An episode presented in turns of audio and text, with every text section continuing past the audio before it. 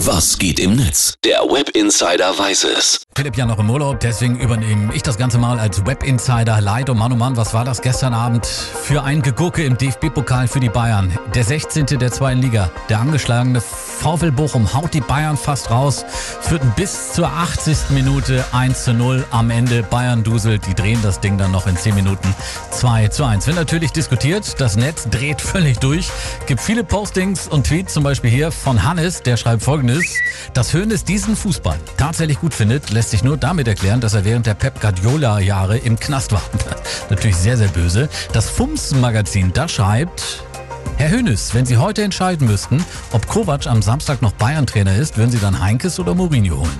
Und in die gleiche Richtung geht's hier bei Miles, der tweetet folgendes.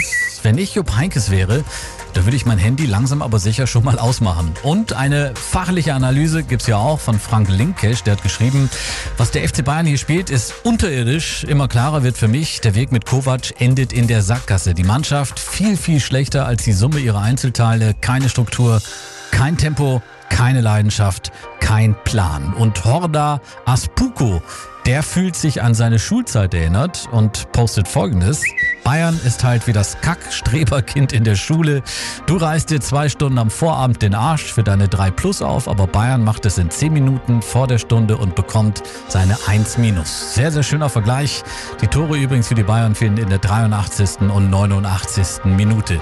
Bayern Dusel eben. Heute geht's weiter im DFB-Pokal. Absolutes Highlight Dortmund zu Hause gegen Gladbach.